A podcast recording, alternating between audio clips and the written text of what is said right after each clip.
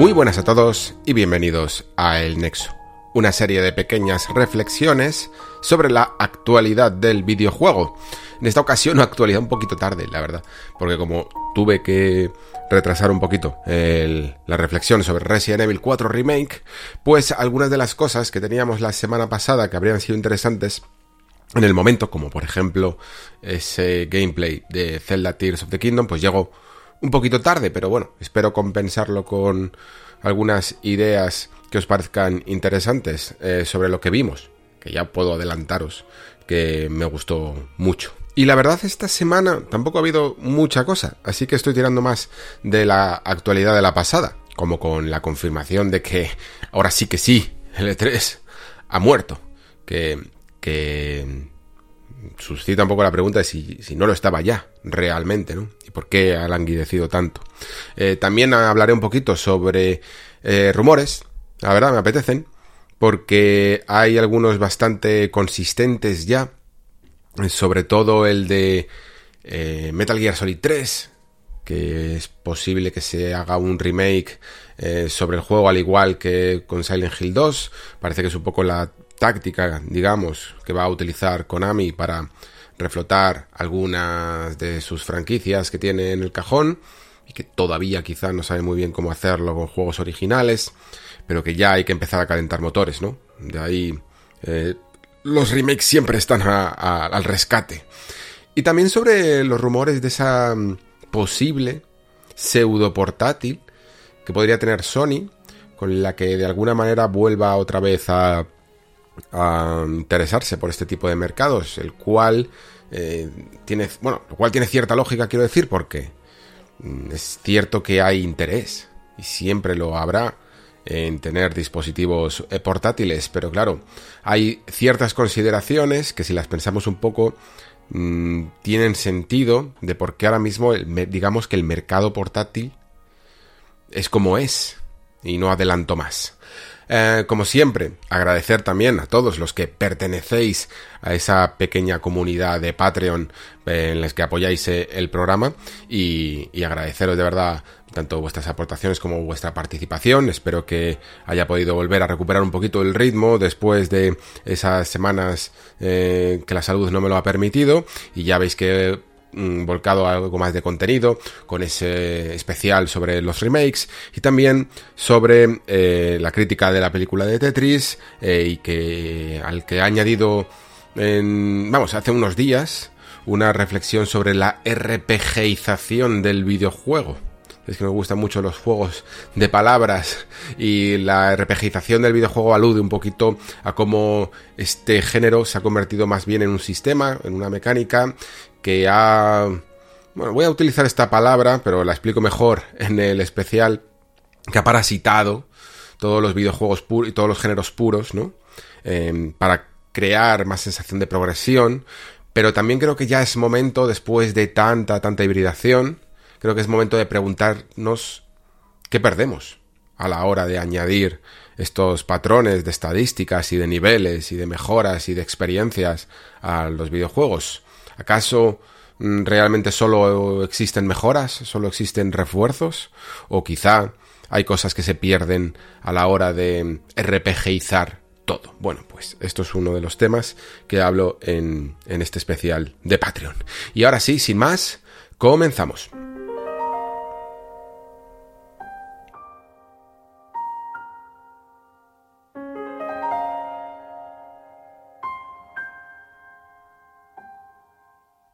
Y comenzamos con ese eh, gameplay de The Legend of Zelda Tears of Kingdom que realmente realmente convence. Es, increíble porque, por un lado, podrías llegar a pensar, ¿no? Eh, y yo creo que lo he comentado aquí algunas cuantas veces, que pensábamos a lo mejor que Tears of the Kingdom había que cogerlo con un poquito más de... Mm, no, no incertidumbre, pero sí eh, de tranquilidad. De decir, vale, o sea, no todos los Zelda van a tener que a partir de ahora volver a pegar el pelotazo como lo hizo Breath of the Wild, cambiar radicalmente mm, de casi de género o de estilo, de filosofía y, y revolucionar un poquito O al menos, vamos, o sea, hacer temblar un poquito al videojuego. Eh, plantar un poco sus bases y, y decir que hay otra manera de hacer mundos abiertos y otra manera de, de explorar el entorno y este tipo de cosas, ¿no? Sobre todo, además, con esa información que teníamos de, de que, bueno, sí, claro que añadiría algo de orografía y algo de, de nuevas zonas, pero se construiría más de una manera más vertical, aprovechando también algo del trabajo y de la irule de Breath of the Wild. Y todo esto, pues, mm, a mí personalmente me hacía pensar, vale, pues no vamos a hypearnos tanto. No vaya a ser que Mm, nos volvamos demasiado locos y que aunque el juego sea bueno, le estemos exigiendo ya demasiado porque ser el caballo que más tira. Y tampoco era eso, ¿no? Y entonces te sacan un poco este vídeo que vale hasta cierto punto, comparte cosas de Breath of the Wild y que, que ya nos sentimos más familiares con ellas. Pero por otro, me parece todo un, toda una declaración de intenciones, aunque sea una frase muy manida de cómo estos cuatro o cinco años, ya casi cinco, han sido verdaderamente aprovechados, ¿no? Es decir, que si vamos a construir utilizando una base, al menos lo que construyamos encima sea realmente novedoso. Porque cada vez más veo algunos juegos que si bien pueden salir muy muy bien, pero cuando aprovechan una base, realmente hacen un juego muy, muy similar, estructuralmente, ojo. Claro, eh, la diferencia siempre suele radicar a lo mejor más en la narrativa. Zelda no se puede permitir eso. Zelda no tiene el truco de decir, es que te estoy contando una nueva historia, que la contará, pero todos sabemos que no es su valor principal. No creo que mucha gente vaya a... Mm, que vaya a Zelda por la historia como objetivo principal. Sin embargo, sí que es posible que puedan ir a, a un juego como God of War por la historia principal, ¿no? Entonces, con la cantidad de tiempo que se requiere ahora para crear ya no solo una nueva IP, sino una secuela que incluso se aprovecha de las bases anteriores, Mm, a mí me parece que tienes que justificarlo bien y que creo que, que, no, no te vale simplemente con ser una secuela. Realmente necesitas aprovechar ese potencial y, y, esos sistemas que ya has creado para ir más allá. Y es que Zelda Tears of the Kingdom va más allá literalmente. Me parece muy, muy bestia eh, lo que están construyendo. Sobre todo la aproximación al diseño que han decidido en Nintendo con este juego. Porque dentro de las novedades podríamos llegar a, a ver desde detalles menores hasta verdaderas transformaciones de la fórmula, no solo Zelda, sino la fórmula mundo abierto y, de la manera de explorar estos entornos, ¿no? Incluso de los puzzles, que también eh, veremos mucha transformación. Algunas de las novedades, como digo, eh, más o menos algunas la conocíamos o la habíamos visto, como esa manera de atravesar techos. También de construir herramientas de maneras imaginativas. Eh, que esto sí que tiene mucho que ver con Breath of the Wild. Y luego también, eh, bueno, más bien armas, ¿no? Y luego también, porque luego las herramientas tienen casi su propio apartado que habría que estudiar aparte, ¿no? cómo construirse esos artilugios que lo convierten en un en un juguete, en un verdadero Lego. Y por ir desmenuzando, podríamos decir que, por ejemplo, eh, el tema de, de atravesar paredes, con el que he empezado, es realmente curioso. Porque, fijaos, ya, ya lo he dicho mal, atravesar paredes no, es atravesar techos. Porque casi que lo, lógico en un videojuego sería, y que hemos visto a lo mejor alguna vez, sería el concepto de atravesar paredes. Eh, paredes mm, verticales que las atravesamos nosotros horizontalmente, ¿no? Incluso ahora mismo puedo llegar a recordar que en ciertos lugares de mm, ciertas barreras de Soul River tenías el poder, era uno de los que primeros que cogías. El primer jefe con Melkaya. de atravesar esas barreras, pero sencillamente era un poder muy Metroid en el que se nos limitaba el espacio hasta que cogíamos un power-up que nos permitía ir a nuevas zonas. Podía ser una, atravesar una pared como podía ser una llave que abría una puerta.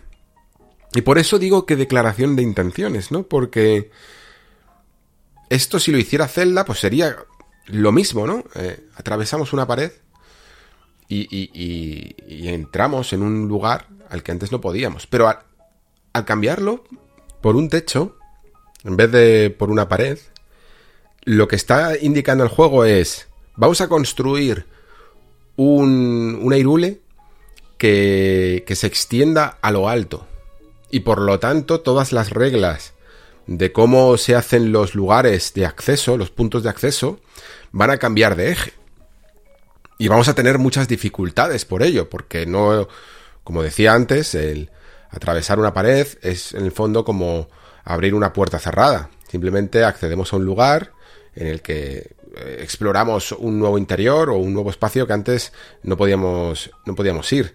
Pero atravesar un techo significa muchas posibilidades. Significa llegar a zonas que antes no podías o apoyarte en unas zonas para después saltar a otras y juguetear de una manera nueva, ¿no? Como, como decía, una nueva dimensión eh, con el escenario.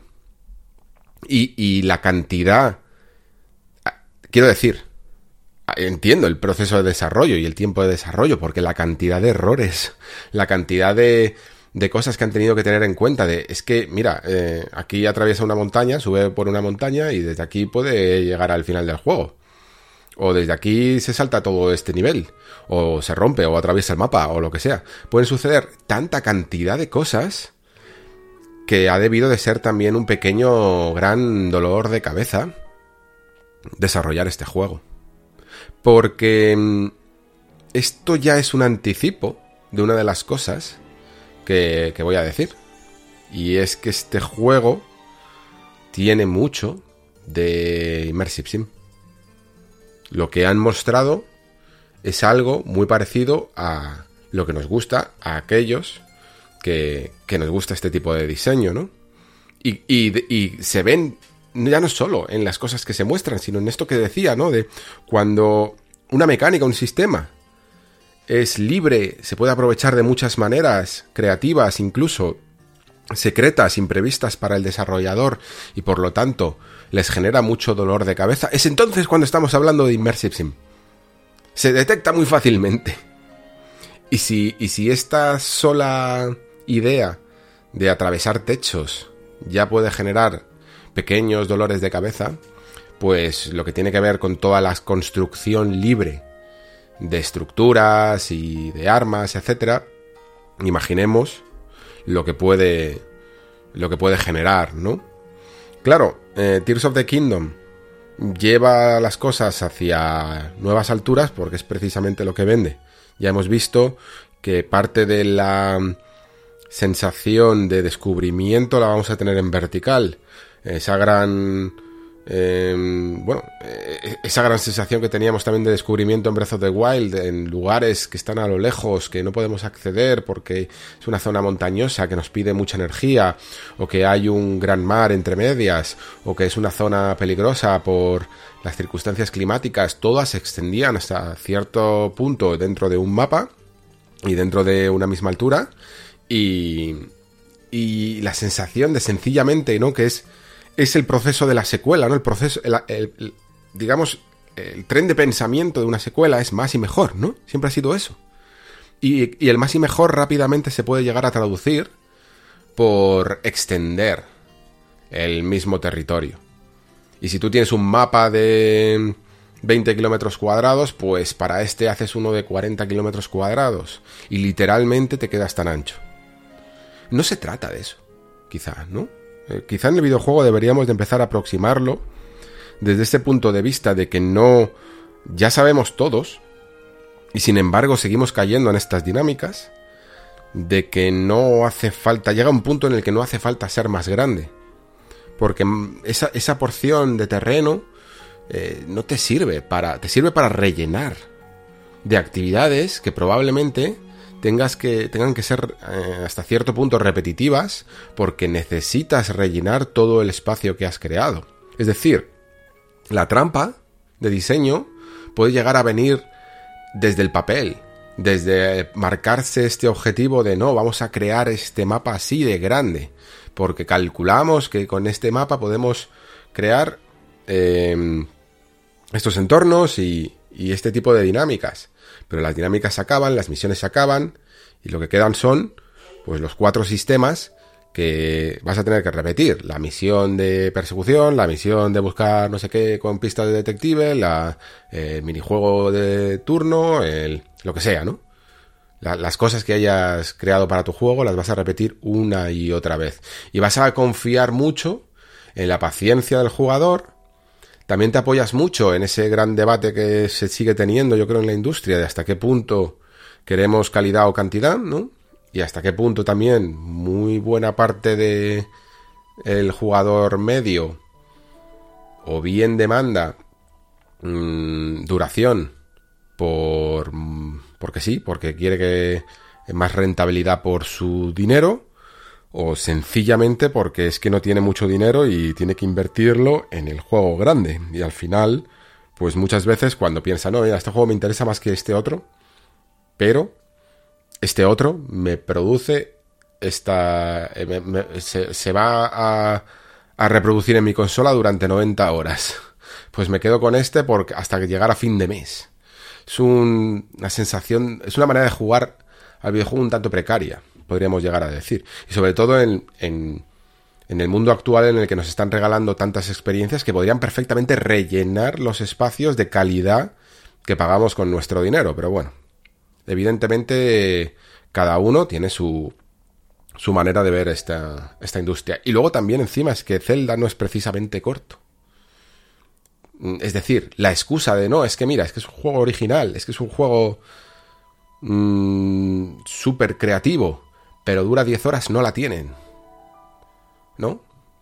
Y, y no creo que haga falta que construya mucho más espacio para conseguir lo que quiere. De hecho, Breath of the Wild, aunque tuviera una, una orografía, un, un terreno bastante amplio, lo utilizaba casi para delimitar áreas jugables diferentes en el que teníamos ciertos secretos o, o, esparcir sus pequeños puzzles, pero nunca o casi nunca por sensación de relleno, ¿no?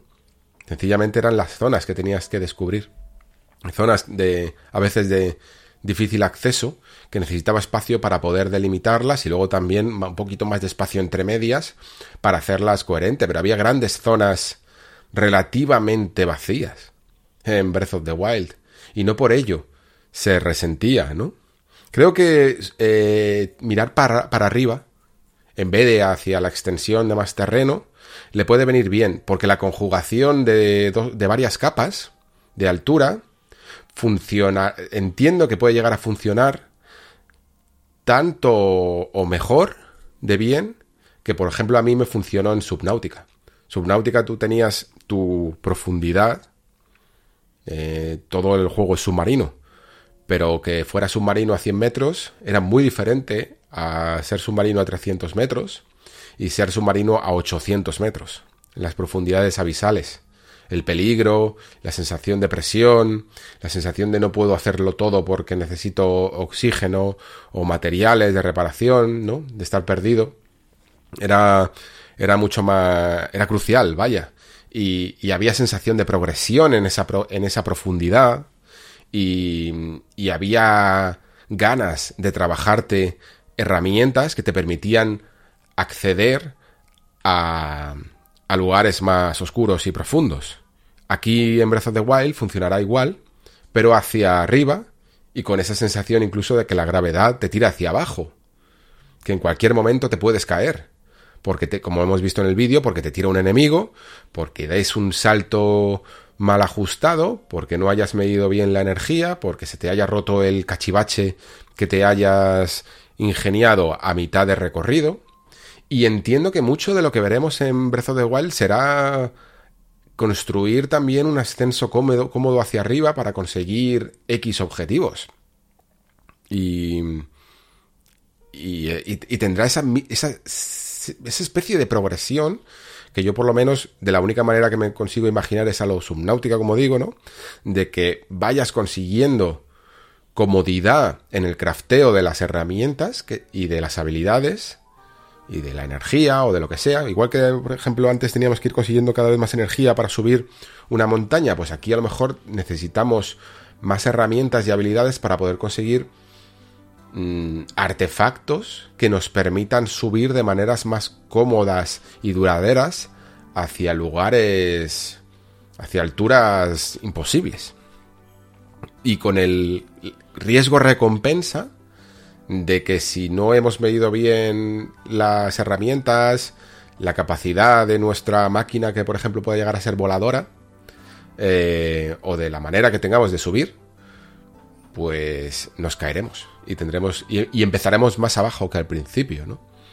Todo esto tiene mucho, como digo, de, de juguete, tiene mucho también de, de esa aproximación casi a lo survival que estaba ya cogiendo el juego en Breath of the Wild y que creo que aquí realmente es cuando se han vuelto wild del todo. Se han vuelto verdaderamente locos y le han dado rienda suelta a la imaginación, partiendo además quizá de una base en la que no tienes que construir al menos ya lo mínimo, ¿no? No tienes que...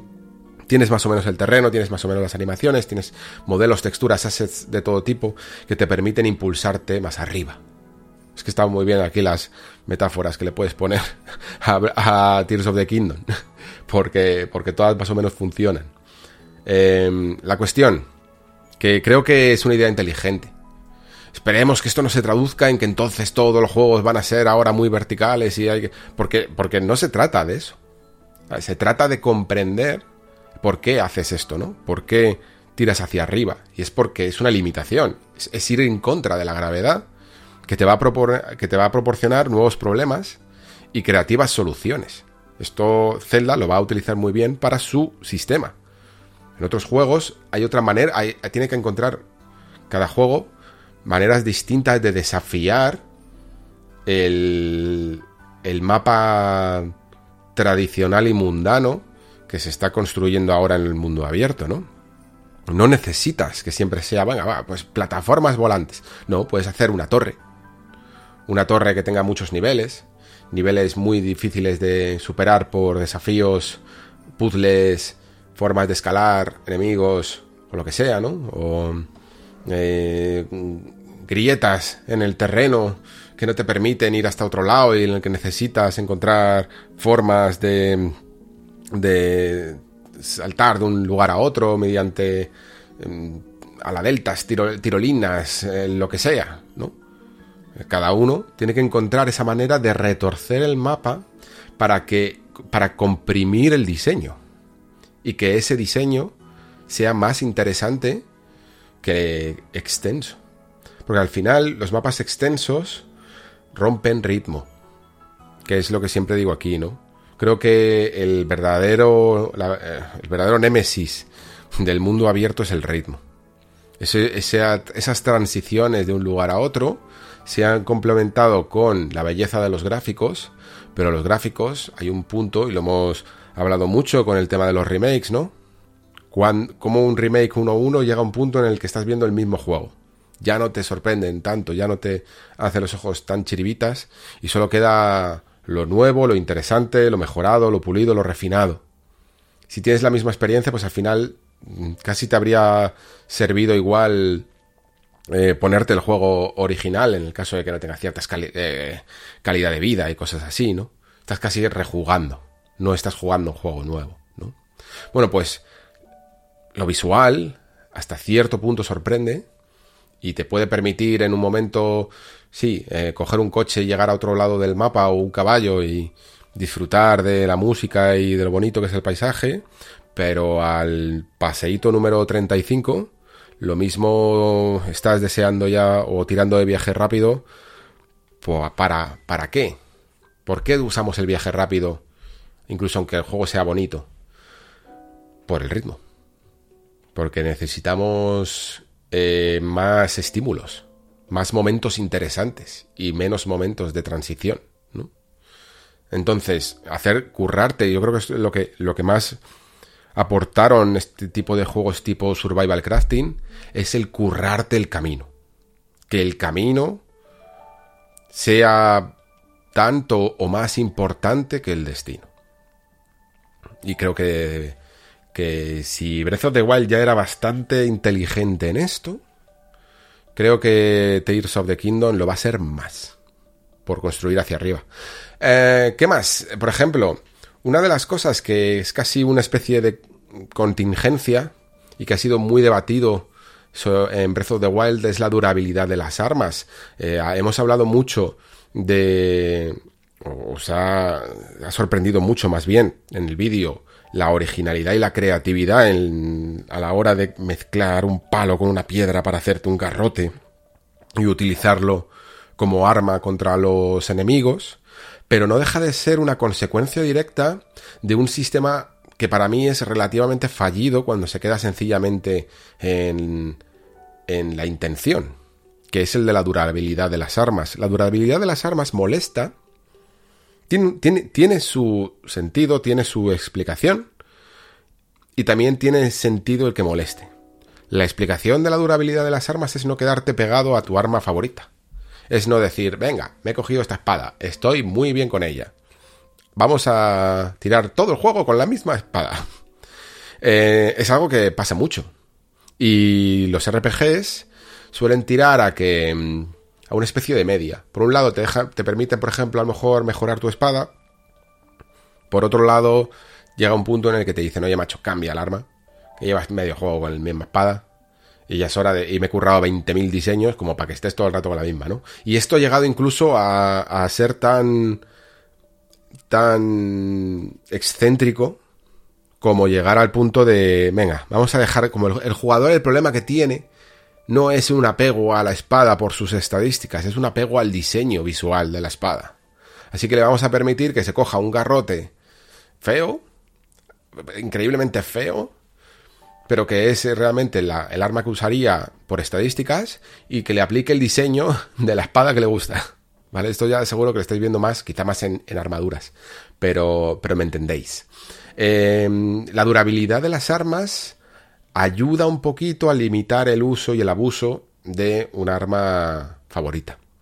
Y Breath of the Wild, aunque entendió esto, creo que no supo dar una, la mejor alternativa porque lo único que te hacía era pues el coger muchas, muchas armas. Me recuerda mucho a lo que hace, por ejemplo, hizo en su momento de Thailand y también hace de Thailand 2. Eh, coger muchas armas y tirar a la que más, a la siguiente que mejores estadísticas tenga, ¿no? Y es aporrearla, aporrear el botón hasta que mm, encontremos un, un sustituto o se rompa y vamos aquí acumulando metal en el inventario.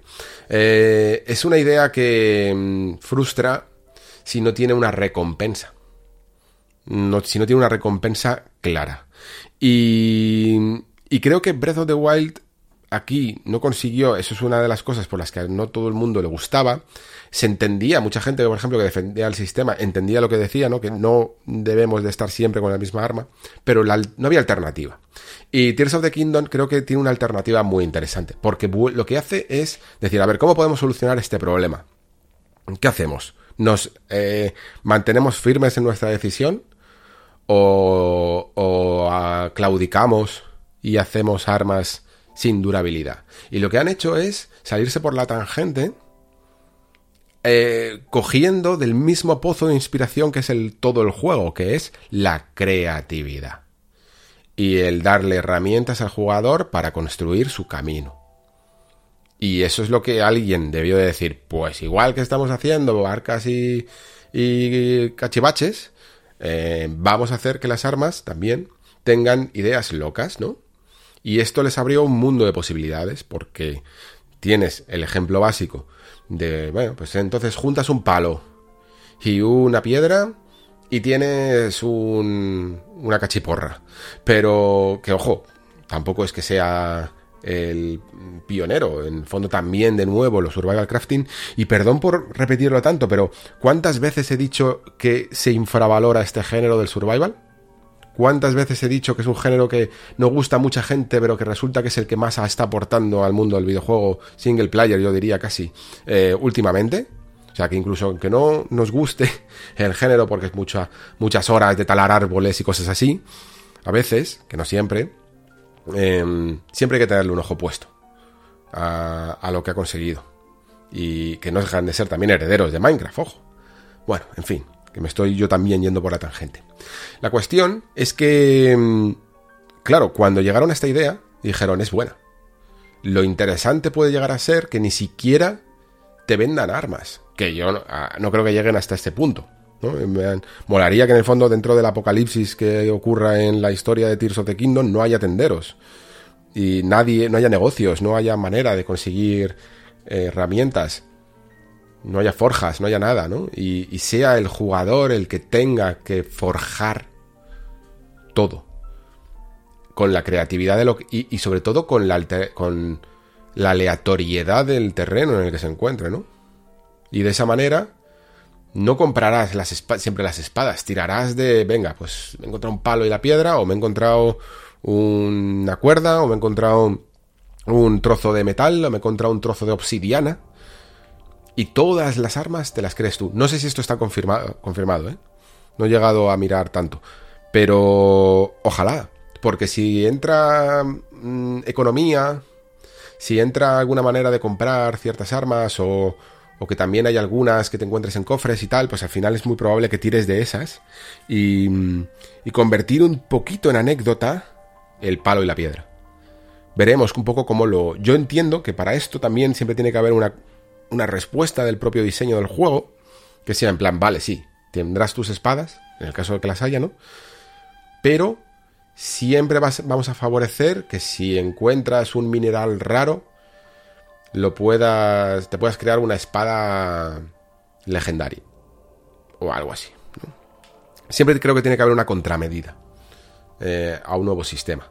Y, y creo que todo esto lo hace no solo muy interesante, sino que, claro, a la vez es cuando de nuevo el equipo se vuelve loco otra vez, igual que con el tema de atravesar los techos, y dice, hostia, pero es que eh, vamos a limitar los objetos que se pueden combinar. Y de repente alguien dice, ¿y si no lo hacemos? Y entonces todos los demás dicen, pues eh, tendremos mil millones de problemas, porque ¿qué vas a hacer? Eh, ¿Combinar una flecha con un filete? Y otro dice, pues sí, ¿qué problema hay? Y entonces, entonces el juego se vuelve mm, desquiciadamente complejo, porque todas las eh, combinaciones posibles, tiene que haber alguien detrás que cree un efecto. Y ojo, no hace falta que sea un efecto que visualmente sea muy diferente, pero sí que tiene que tener generalmente dos estados. Uno físico y, otro eh, de, de alterar un estado. Es decir, como hemos visto, por ejemplo, una hoja, o no sé cómo era la combinación que hacía de la flecha, puede convertir Em, una flecha en algo teledirigido, ¿no?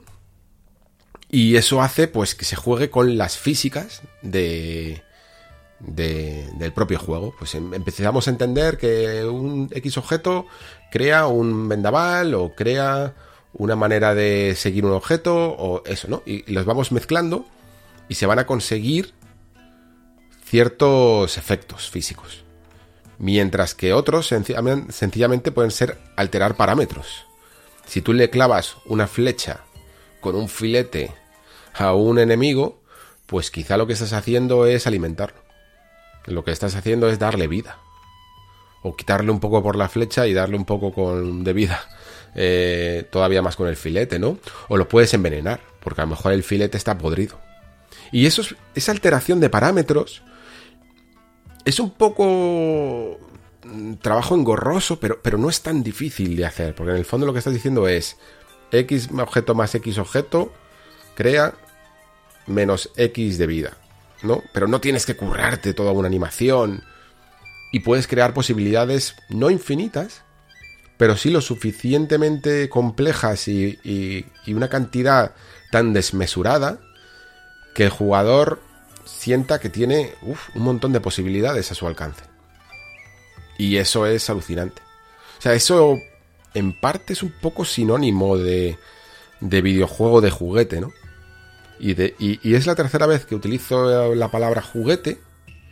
Em, curiosamente es que vengo mucho ahora de, de jugar con mi hijo con los juguetes. Hemos estado, por ejemplo, en el pueblo y, le he sacado un montón de, de juguetes que tenía yo guardados por ahí de, cuando yo era pequeño y tal.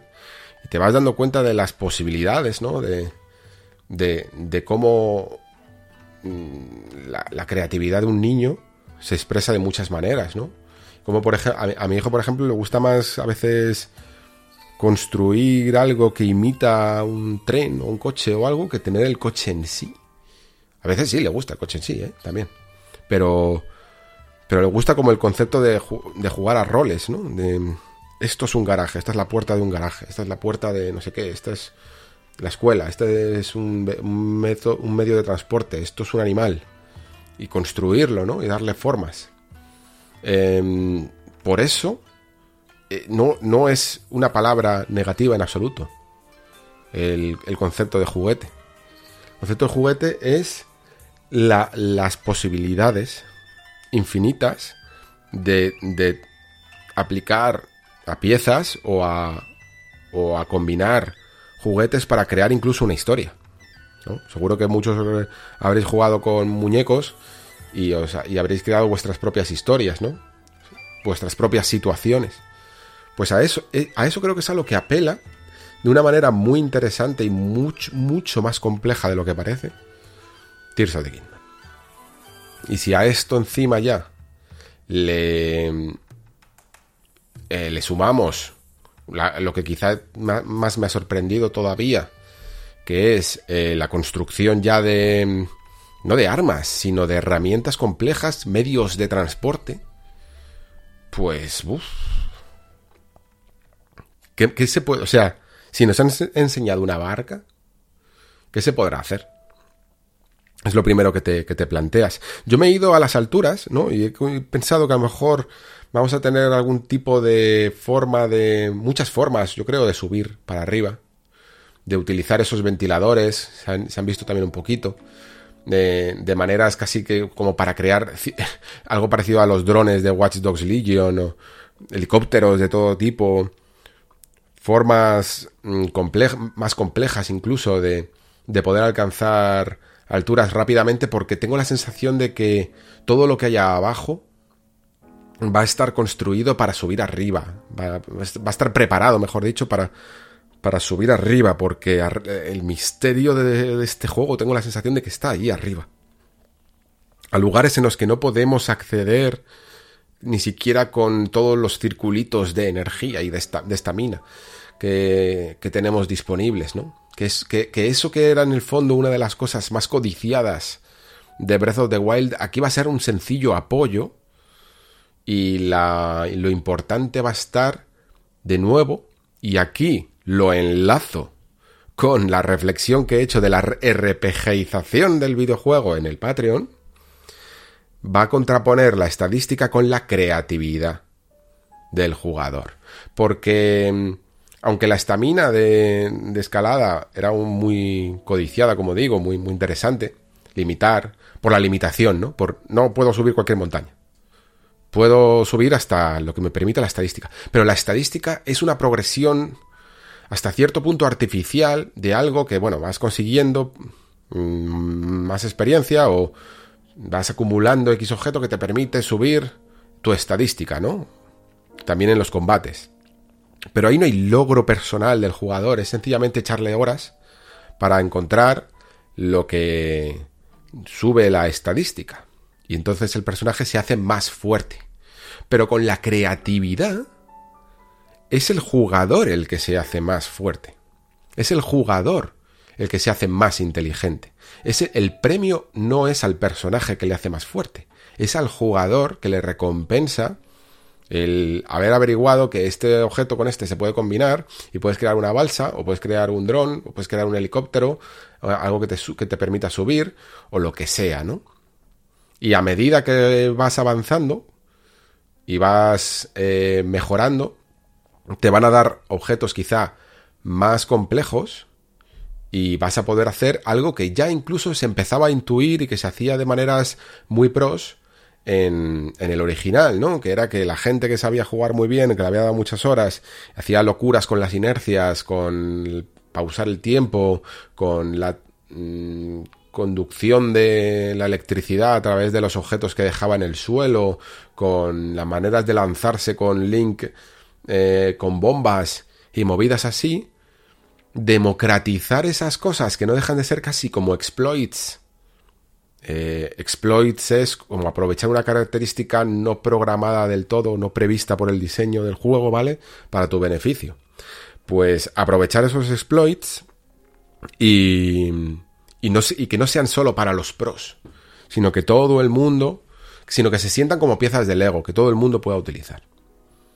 Y combinar a gusto del consumidor. Y quizá haya maneras más, siga yendo maneras más tradicionales de alcanzar alturas, de luchar contra enemigos, de resolver puzzles, de avanzar por lugares complicados. Y luego habrá formas muy interesantes. Y cuanto más tiremos de nuestra Pero lo, lo, guay es eso. Que cuanto menos tiremos de la estadística de... No, es que tengo mucha energía. Mm, tengo algo, no sé, muy, muy poderoso, tengo una habilidad muy poderosa. No, cuanto más tiremos de imaginación, antes podremos llegar a esos lugares, o, ya no se trata de conseguir llegar antes, sino que se trata de la satisfacción de haber sentido que hasta te estás burlando del juego, ¿no? Le estás ganando la mano, que, que te estás aprovechando de sus sistemas. Y eso es una sensación muy poderosa. Esa es la sensación, y aquí con esto termino, que consiguen los Immersive Sims. Es extraño curioso que mm, en un mundo actual en el que ya no existe los Immersive Sims, y los Immersive Sims nunca... Esto es algo que, que en su momento eh, en el Discord apuntó muy bien Alex Roger, que decía que, que, trajo esa frase de Colantonio de que él ve, de que el Immersive Sim, más que un género, era una filosofía de diseño. Tiene toda la razón del mundo. Aunque hasta cierto punto puedo creer que que haya juegos que son tan immersive sim que casi se podrían considerar como género en sí, ¿no? Pero al final un Dishonored, por ejemplo, es un juego de sigilo y acción en el que se utiliza la filosofía de diseño del immersive sim. Y como decía, es curioso que en una etapa del videojuego en el que se ha demostrado por activa y por pasiva, y con esto me refiero a que eh, se ha intentado muy fervientemente crear juegos increíblemente complejos como los que hacía Arkane o los Deus Ex, por ejemplo. Juegos en el que haya agencia y haya creatividad y haya maneras de resolver un nivel o formas de acceder distintas y combinación de habilidades y todo esto. Siempre haya salido negativo general el experimento, porque por H o por B no suele ser una mecánica que muy no sé, no sé cómo decir, muy alabada, muy muy valorada por el, por el jugador tradicional o por el jugador medio, porque quizá al, que le guste esto, evidentemente, lo ve como, como, vamos, la piedra angular del videojuego. Muchos de nosotros cuando afrontamos un juego de este estilo, que lo, valoramos como oro en paño. O sea, porque entendemos la complejidad de, hacer este tipo de niveles, este tipo de mecánicas. Entendemos la cantidad de combinación, la cantidad de cosas que pueden salir mal, la cantidad de bugs que pueden producir. Los verdaderos dolores de cabeza, como decía antes, que tienen y han tenido los desarrolladores para luego vender cuatro juegos. Para vender cuatro unidades. Porque sí, lamentablemente estas mecánicas no llaman a lo comercial muchas veces. Y por eso digo que es curioso que cuando parece que casi todos los, o, todos los AAA o todos los juegos más de, al menos de alto presupuesto, han abandonado este tipo de filosofía de diseño, aparezca Nintendo, aparezca Zelda y diga, pues yo lo voy a hacer ahora. Porque aunque Breath of the Wild tenía ya algo de esto, como decía, creo que era más casi en plan pro, en plan, venga, me voy a liar la manta a la cabeza y voy a intentar solucionar este puzzle de maneras muy imposibles. Pero estaba la posibilidad. Creo que Tears of the Kingdom centra su atención en que todos utilicemos esto y entonces lo convierte en un juego que tiene una profunda filosofía de diseño de Immersive Sim. Y es irónico, porque va a vender millones este juego. Lo sabemos, quizá los vendería igual, aunque no lo fuera. Immersive Sim. Pero le han dejado el patio tan solo y a la vez está utilizando un tipo de Immersive Sim tan único que se siente al menos tan único. No voy a decir que no haya ningún juego que haya hecho algo parecido antes. Porque quien más, quien menos, eh, podemos coger una cosita de aquí y una cosita de allá y lo sacamos. Todas las inspiraciones mm, voluntarias o involuntarias que haya podido llegar a tener. Pero la cosa es que funciona. Y la cosa es que demuestra que este tipo de filosofía de diseño llama la atención, puede llamar la atención del jugador y muy probablemente, o espero, vamos, que cause envidia a otros diseñadores y a otros estudios que les gustaría hacer algo parecido y no relegarlo al terreno indie, que era un poco la resignación que teníamos muchos con este tipo de, de sistemas, ¿no? Bueno, pues que inventen los indies, como decía Yoshida, que inventen los indies. Pues eso, que mm, estoy muy contento con Tears of the Kingdom. Estoy contentísimo. Estoy muchísimo más entusiasmado que antes.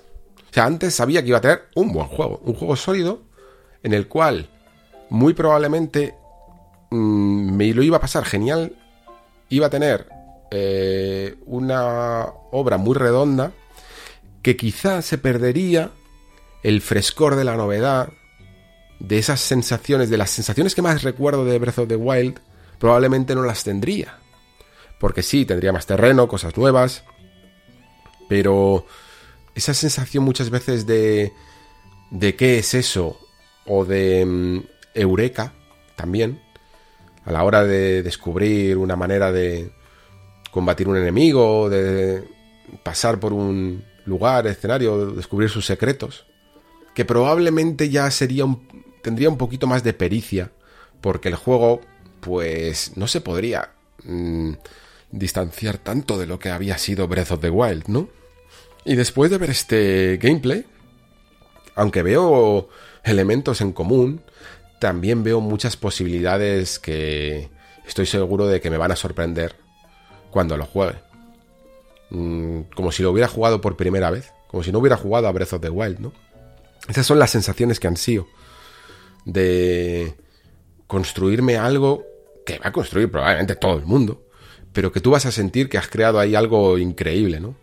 Que has creado algo único y súper original que te ha permitido llegar a un lugar Mm, que parecía imposible. Y, y esa sensación es casi primaria, ¿no?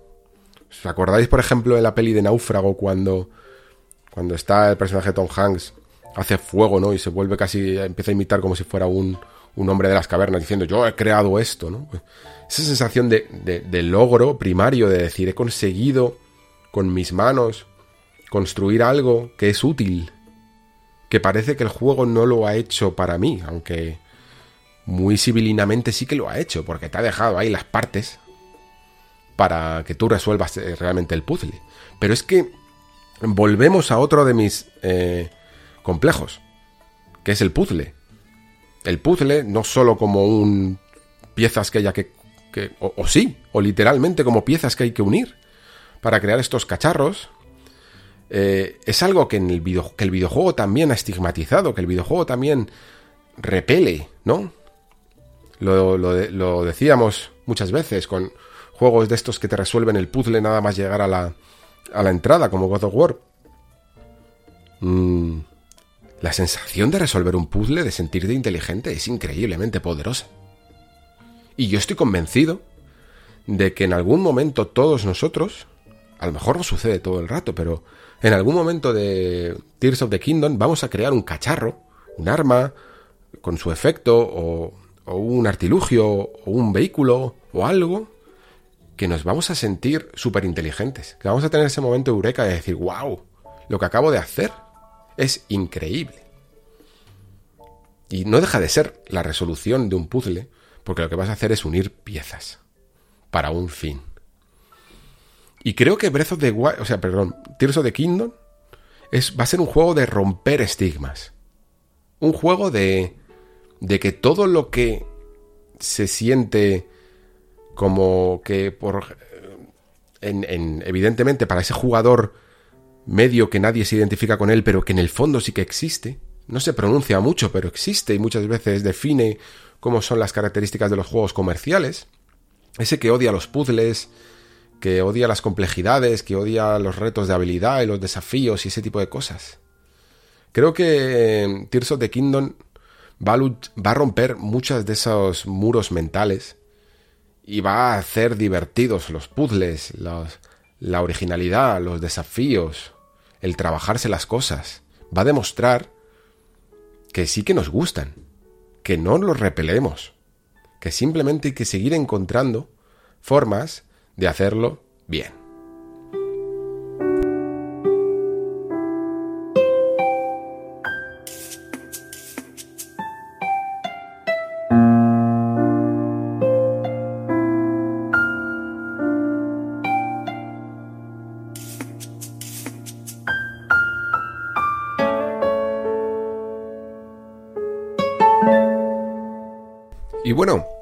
Ya creo que esta es una de las noticias que más veces hemos cubierto aquí en el Nexo, la cancelación del E3, de, de nuevo, pero ahora sí, y, ya por eso va a ser la última vez que la cubra, definitivamente. El E3 desaparece y aunque de, dicho de esta manera parece que es lo suficientemente fuerte como para que nos entristezca, ya sabéis que yo, al menos aquí, he tenido una línea de pensamiento distinta. El E3 no ha, muerto, realmente, simplemente se ha, se ha transformado. Y lo que yo vendría a defender incluso es que se ha transformado en algo mejor.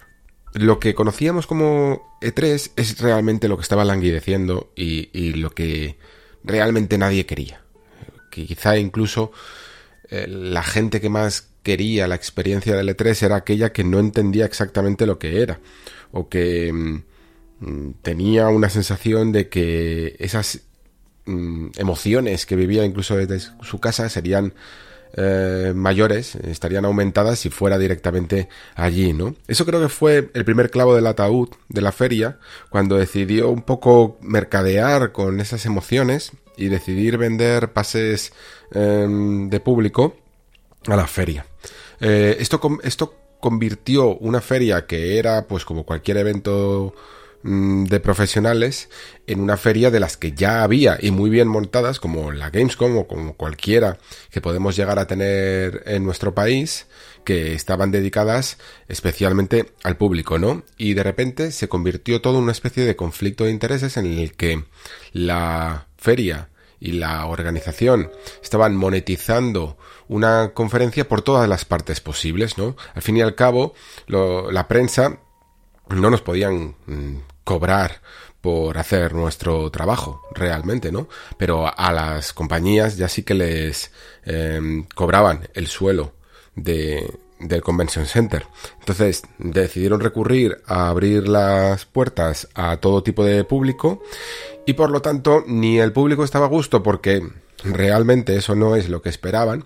Se podían tirar, a lo mejor habían pagado 200 dólares más un viaje probablemente desde cualquier sitio de Estados Unidos o desde fuera incluso cogerse un avión para esperar colas, como podrían hacer en cualquier feria de su país unos meses más tarde para ver prácticamente los mismos juegos. No todos los juegos además que estaban presentados y sobre todo aquellos que más emoción generan en las conferencias ni siquiera están en el suelo y cuando alguna vez eh, se llegan a presentar, realmente se hacen siempre a puerta cerrada, ¿no?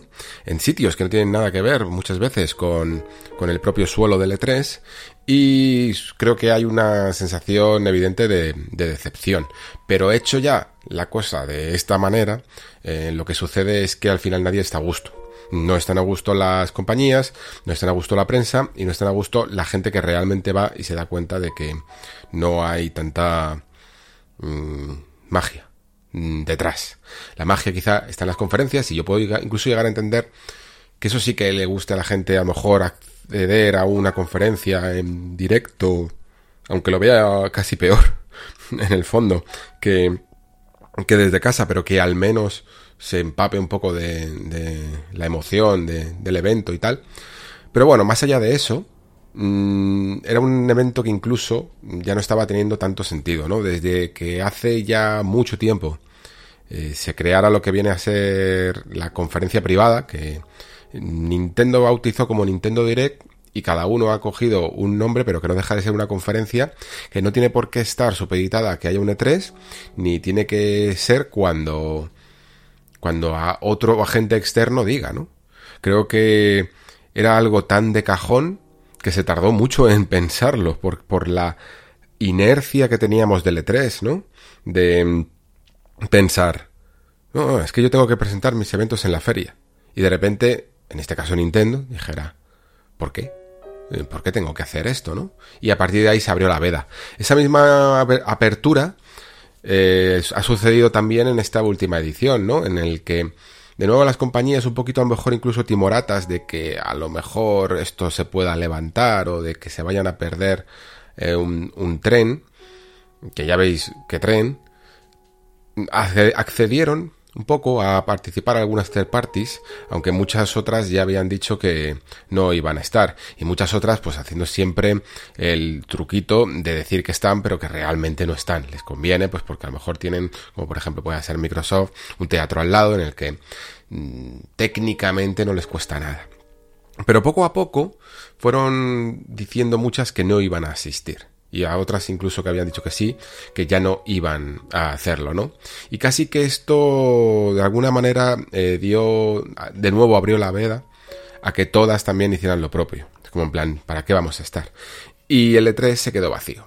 Eh, prueba, de hecho, de que nadie, en el fondo, quería ir. Otra prueba es que en los últimos años, incluso también a tenor de lo que ocurrió con el tema de, de la apertura público, muchas compañías, casi todos los juegos importantes o que no tenían una demostración muy jugable o algo así, eh, hacían sus propias presentaciones ya ni siquiera en las puertas cerradas del propio Convention Center, sino que lo hacían en sus propios hoteles, porque es que ¿para qué pagar más espacio? ¿Para qué pagar más? O sea, eh, la lógica que yo casi entiendo detrás de esto es que probablemente los desarrolladores, los productores, las relaciones públicas hacían mejor su trabajo teniendo su espacio propio en salas de hoteles, donde podían controlar mucho mejor las circunstancias, las conexiones, eh, las entradas y salidas, y probablemente incluso a lo mejor hasta les salía más, más barato que directamente alquilar estas salas en,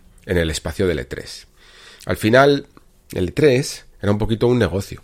Un negocio que funcionaba mientras que no había los formatos que teníamos ahora. Y casi toda la magia, la famosa magia del E3, para mí em, personalmente estaba dividida, bueno, en, yo podría añadir una más. Eh, la principal como jugador sería la de, la de, las conferencias, donde realmente sucedían los eventos importantes, las noticias que poco a poco íbamos después desgranando y, y, hablando, donde sucedían los megatones. En el suelo de la feria a veces encontrabas algunos juegos que estaban muy bien eh, probar, pero realmente como profesional lo que me llevo es esas puertas cerradas. Esas puertas cerradas a las que me tendría que dar más pena a mí que al público en general, ¿no? Yo creo que para el público general, si se consigue sacudir un poquito la nostalgia del E3, la magia del E3 y todo ese tipo de de, cosas que tienen más que ver, no con el E3 en sí, sino con cómo se hacía un poco el marketing antes, con, con esos megatones, con esos momentos impactantes en los que se anunciaba un juego, mm, creo que puede ver también los beneficios de las fórmulas que tenemos a día de hoy, que son esa herencia también de los Nintendo Direct. Todos los showcase que hay a día de hoy van a seguir haciéndose y no solo además durante época de 3, sino que se harán, mm, digamos que, que, por un lado, cuando sea necesario, cuando haya material, y esto beneficia también a no tener demostraciones apresuradas, porque tienes que sacar algo. ¿Cuántos, en el fondo, demostraciones tipo Giant Enemy Crab ¿Os acordáis del Giant Enemy Craft? Que fue un meme que se hizo famoso por un juego de primera jornada de PlayStation 3 llamado Genji. Pues todo eso son muchas veces también eh, demos apresuradas o... Bueno, quizá esta no, pero joder. Una, una que sí que lo fue, me acuerdo. Fue el prototipo de PlayStation Move. En el que sacaron ahí una máquina eh, apañada como podían, parcheada como podían para poder hacer la una tecnología que solo estaba planteada por si hacía falta sacarlo. Eh, ese tipo de, cosas mm, sí que se pueden llegar a perder. Eh, los memes del directo, por decirlo así, son los que más podemos perder, pero vamos, entonces lo que estamos echando de menos en el fondo no es el E3, estamos echando un poco el humor del directo de esas situaciones rocambolescas que se podían que podían ocurrir cuando se ponían ahí a tocar una batería con los con el Wimando o a Miyamoto al pobre no le funcionaba en el Zelda y cositas así eh, o, o, declaraciones extrañas o frases míticas que también podían salir un poco por los nervios del directo. Entiendo que además eso pueda llegar a dar un poco nostalgia, pero si lo pensamos fríamente no es, no es lo más importante, ¿no? Lo más importante son los anuncios de los juegos. Y esos van a salir ahora cuando mejor les convenga, a lo largo de todo el año y además no solo en una cita, ya lo habéis visto todos estos últimos años, ¿no? El E3 se ha convertido en múltiples E3. De repente puedes tener un buen Nintendo Direct en marzo, después seguido por una eh, conferencia de Microsoft en etapa de E3 muy buena y luego Sony en septiembre puede sacar su showcase y presentarte un juego de primera línea, ¿no? Y eso hace que la industria del videojuego tenga más momentos interesantes en vez de todos compitiendo por el mismo espacio tanto físicamente en un evento como digitalmente en la atención de la prensa y del público y de los influencers. Porque uno de los efectos secundarios que sucedía por el hecho de tenerlo todo tan, tan concentrado es que nos perdíamos, o sea, juegos increíblemente importantes Juegos como por ejemplo Dishonored pasaron sin pena ni gloria en el E3. Porque en ese momento pues había el típico juego que, lo petaba más en, popularidad. Sobre todo pues eh, sagas, eh, secuelas, franquicias conocidas. Matan muchísimo a las nuevas IPs, ¿no? tienen que atraer como puedan a los periodistas. Yo recuerdo que uno de los truquitos que usaban mucho los PRs, bueno, siguen usándolo, pero ahora de otras maneras, para mm, atraer a sus eventos a, la prensa, era no decirte nada, decirte que tienen un juego muy sorpresa, muy secreto y que, y que estás mm, bajo embargo y que tienes que firmar, ¿no? Y que en el fondo te están haciendo también ellos un clickbait a ti eh, como una casa, porque no sabes a lo que te atienes, ¿no? O sea, si te pueden decir el nombre o algo, pero si tienes que aceptar la, mm, la cita antes de eh, saber qué juego es, pues luego a lo mejor no encaja con tu, con tu calendario, ¿no? O se te puede solapar. Esto, también sucedía mucho. Es que se, te solapen citas y, y si no puedes ir tú, tenga que ir un compañero, a lo mejor el otro compañero también está... Mmm, en otra cita o está grabando o lo que sea, y tienes que elegir. Este tipo de cosas pueden pasar. Ahora, sin embargo, yo creo que más o menos todo el mundo puede cubrir todo.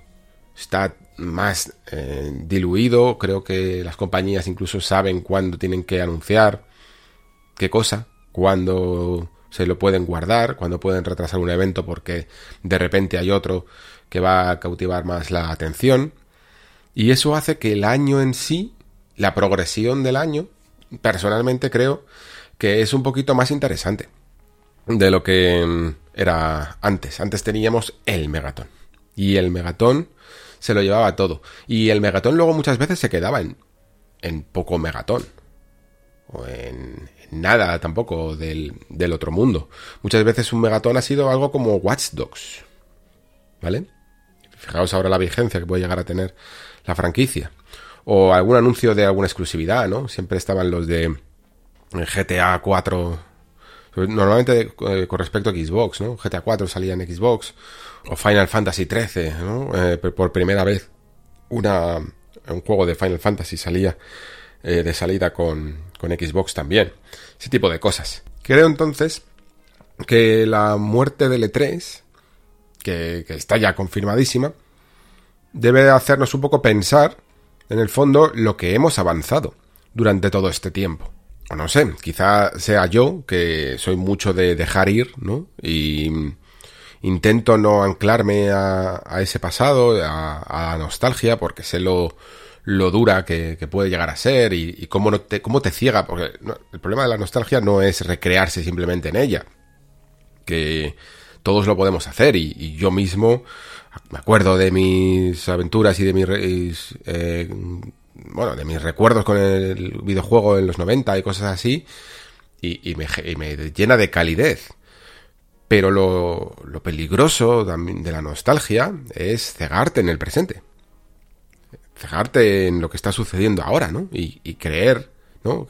Caer en el cualquier tiempo pasado fue mejor. Puede gustarte, pero intenta mirarlo con perspectiva primero, ¿no? Intenta ver qué cosas buenas tenemos ahora tenemos sobre todo muchísima, muchísima accesibilidad de, información, de, de a los propios videojuegos, a la propia prueba de los videojuegos, cosas que antes eran, mm, vamos, o sea, imposibles. La buena etapa incluso del E3 duró relativamente pocos años, porque el, el mundo del streaming eh, tardó en llegar al principio y, yo recuerdo etapas en las que tenías, no veías realmente las conferencias, lo que veías era vídeos que te descargabas en Game Trailers y que tardabas una barbaridad en poder descargarte unos cuantos, ¿no?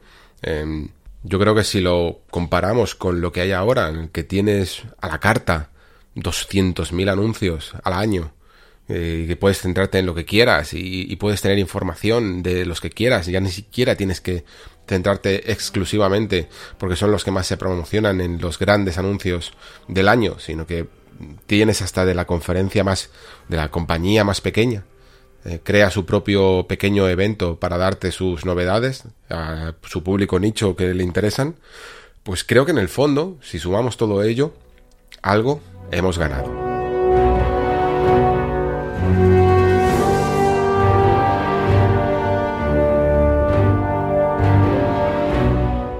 Y hablando de ganar, me pregunto qué espera, qué espera conseguir Sony con este, en el caso de que se confirme un rumor que cada vez suena más, eh, este proyecto de pseudo portátil que tiene entre manos. Una pequeña portátil que se diferencia mucho del eh, estilo que tenemos ahora de Mm, bueno, de lo, que conocemos como una portátil y, se convierte algo más en una especie de dispositivo de puente entre la PlayStation 5, nuestra PlayStation 5, y, una pantalla móvil con mando incorporado que nos permite streamear, en el fondo, la señal de esa PlayStation 5. Creo que primero, quizá para entender por qué, en el caso de que sea cierto, hace esto Sony, creo que hay que entender un poco el pasado de, las portátiles y hasta en el punto en el que nos encontramos, bueno, en el punto en el que se encontraba eh, Sony hace 10 años ya, es que estaba pensando a la vez, oh, joder, 10 años, o, o, más, desde PlayStation Vita, que me parece que nació en 2012. Han pasado más de 10 años y creo que en el fondo lo que viene a ser el mercado de las portátiles Em, ha cambiado tanto, tanto, tanto, que en el fondo ha muerto un poco. ¿Vale? Y esto, el que se lo llevó el golpetazo de realidad, fue, fue Sony, evidentemente. Y por eso probablemente está actuando de nuevo, en el caso de que sea cierto, con mucha prudencia. ¿Por qué?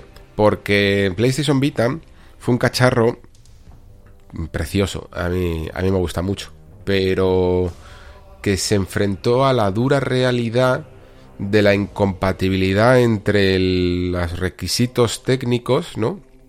y económicos y la realidad del mercado.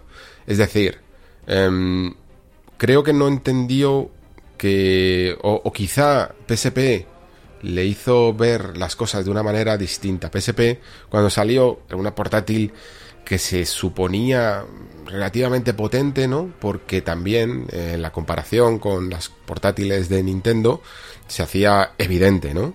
Y gracias a ello creo que tuvo muchísima, muchísima repercusión y una vida relativamente saludable. Tampoco es que vendiera como vendió Nintendo DS, ojo. Esto hay que, hay que tenerlo claro. Pero tuvo un, una vida, un ciclo vital muchísimo más saludable. Yo creo que esto fue lo que animó a Sony a pensar, bueno, pues vamos a seguir con esta línea, ¿no? En el fondo hay un espacio para los dos porque Nintendo apuesta más por la originalidad del hardware, por ese concepto que ahora mismo están llevando de, pantalla táctil, bueno, más que pantalla táctil, doble pantalla, juegos un poquito más diferentes, muy Nintendo, menos mm, tecnológicos, ¿no? Menos avanzados tecnológicamente. Nosotros vamos a hacer, vamos a apostar por la tecnología, ¿no? PSP ya casi se hablaba de que era un cacharro que estaba como a medio camino entre una Play 1 y Play 2, pues vamos a hacer la siguiente generación que va a ser un poco a medio camino entre una Play 2 y una Play 3 y casi más acercándose a lo que podría llegar a ser una Play 3. Y, eso fue eh, PlayStation Vita. ¿Qué ocurrió? Que ya por esta generación de entre Play 2 y Play 3 mm, las compañías tuvieron que creo que se dieron bastante cuenta de que hacer bueno ya no solo por la resolución los gráficos HD pero todo lo que todo lo que eh, conllevaba crear un juego más de una alta producción ¿no? más espectacular mm, suponía un aumento también en el presupuesto y claro eh, los juegos por ejemplo en PSP no necesitaban tampoco tanto, tanto presupuesto. Se nota a día, de, a día de hoy. Y además, incluso si comparas los, digamos, buques insignia que podría haber en PSP, aunque se vean muy bien algunos, ¿eh? Como God of War y tal, God of War quizás sean los más, más caros, ¿eh? Los que más pueden llegar a hacer la excepción, que confirma la regla. Pero los comparas con el Uncharted de Vita, el Golden Abyss y el Killzone Mercenaries y tal, es realmente un aumento de presupuesto, que esto es realmente lo que eh, hizo tambalear a Vita. Y además es que está... Mm, no es que sea una teoría mía, es que prácticamente han sido las, las declaraciones más eh, abundantes que, al final, tras los análisis, se hicieron, ¿no? Eh, fue, digámoslo así, la pescadilla que se muerde la cola, en el sentido de que PlayStation Vita costaba mucho mm, desarrollar juegos, eso hacía que muchos estudios third party no se atrevieran a hacer juegos de primera jornada que sacaran todo el potencial, eso hacía que Sony tuviera que ser más la que tirara un poquito del carro. Por cierto, todo este círculo que voy a describir, aunque no es exactamente igual, pero medianamente podéis aplicar algunas bases a lo que suceda con y, lo que sucede vaya con PlayStation VR, ¿vale? VR 2. Em, vale, me había quedado en que las third parties meten presión a Sony para que ellos tiren del carro para conseguir más, más ventas. Sony se da cuenta de que para hacer grandes juegos tiene que realmente mm, meter mucha pasta. Juegos como Uncharted, Golden Abyss o Killzone son verdaderamente caros. Eso hace que los tiempos de desarrollo y que los juegos vengan un poco con cuentagotas y eso hace que eh, la el público sea mucho más reducido.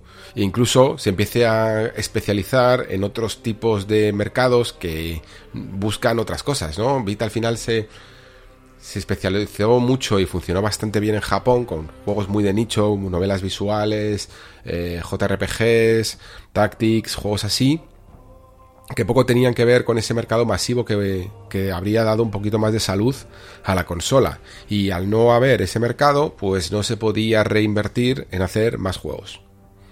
Pescadilla que se muerde la cola.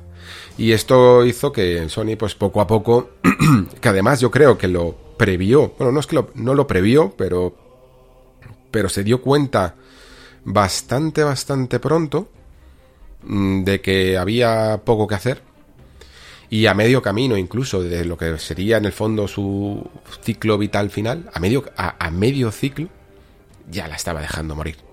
Se estaba, se estaba viendo. Y aún así, a mí me parece una consola muy, muy bonita, eh, que tiene muy buenas joyas, que poco a poco fueron saliendo también de la plataforma y es normal, pero que en su momento los que las jugamos y los disfrutamos, tienes un gusto un poquito más especial también creo que, creo que la cogimos muchísimo, muchísimo cariño.